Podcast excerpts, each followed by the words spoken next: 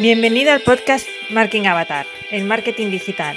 Estás a punto de poner en práctica algo nuevo, así que prepárate para acelerar las ventas en tu negocio. ¿Cómo optimizar la URL de tu web? La estructura de la URL en tu web también es un punto clave para el SEO. Hoy hablamos de los factores a tener en cuenta. Al principio de toda URL se indica su protocolo, que puede ser HTTPS o HTTP sin la S. La HTTPS es eh, la que obtiene un certificado como web segura para poder tramitar datos de los usuarios y realizar transacciones. La HTTP sin la S se está quedando obsoleta, pero es funcional para webs en las que no se realizan transacciones y no se manejan datos de clientes. La URL consta de varias partes y la más importante es el dominio. El dominio es el nombre que le quieres dar a tu web y la extensión o país. Por ejemplo, eh, Marking Avatar sería https markingavatar.com o .es, dependiendo del país. Es único y no hay otra con el mismo nombre. El dominio es como la dirección de tu empresa, pero en Internet. Es el que te dirige a la recepción de la empresa. Una vez allí, vemos distintas opciones que son puertas para entrar a otras salas que en Internet se llaman categorías. A partir del dominio se añade la barra inclinada que nos indica que estamos en un apartado o categoría de la web inicial. Cuando entramos en una de estas categorías, la URL se va extendiendo y va cambiando. Por ejemplo, si dentro del dominio nos vamos a la página del podcast, la URL se añade en la página final la categoría del podcast. Por ejemplo, en mi caso sería markingavatar.com barra inclinada podcast. La página final se puede comparar con una persona a la que visitamos en una empresa. Esto quiere decir que hemos ido a la recepción de la empresa, que es el dominio, hemos entrado a la sala que nos interesa, que es la categoría, y ya estamos hablando con la persona que queríamos, que sería el producto final. Dentro de la URL podemos encontrarnos guiones medios o bajos. ¿Qué es lo mejor? Depende. Cuando ya estamos en la nota final, lo correcto es recurrir a los guiones medios y evitar los guiones bajos. Los guiones medios dan sentido a la frase. Los guiones bajos indican palabras identificadas por separado. No tienen coherencia de frase.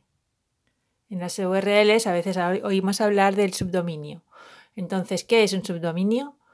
Es un subgrupo de nombre del dominio. Viene a ser un anexo o dominio de segundo nivel. Normalmente se ubica antes del dominio.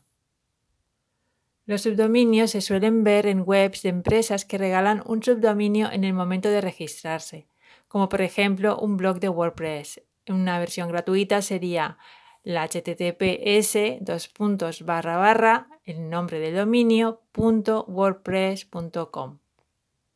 También se puede ver en webs que prestan servicios de hospedaje. Dentro de una misma web también podemos ver etiquetas.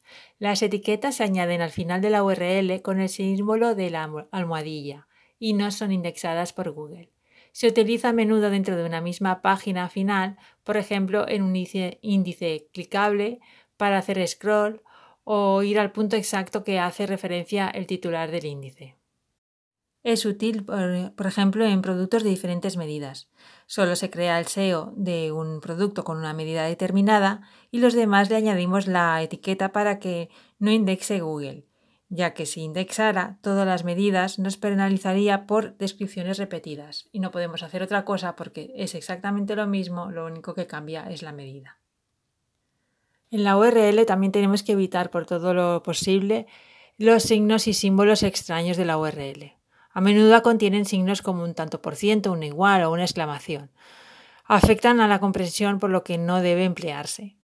Para ver la salud de la URL, dispones de la extensión Screaming Frog de Chrome para comprobar la salud de la URL.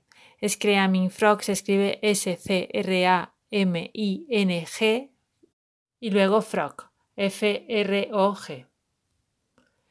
Es un rastreador web que te ayuda a mejorar el sitio SEO mediante la extracción de datos y auditoría para los problemas comunes de SEO. Te permite rastrear 500 URLs de forma gratuita, encuentra enlaces rotos, descubre contenido duplicado y, entre otras muchas cosas, también analiza títulos de páginas y metadatos. Si tienes cualquier consulta, puedes enviarme mail a markingavatar.gmail.com y te responderé lo antes posible. Gracias por escucharme y te espero en mi próximo podcast.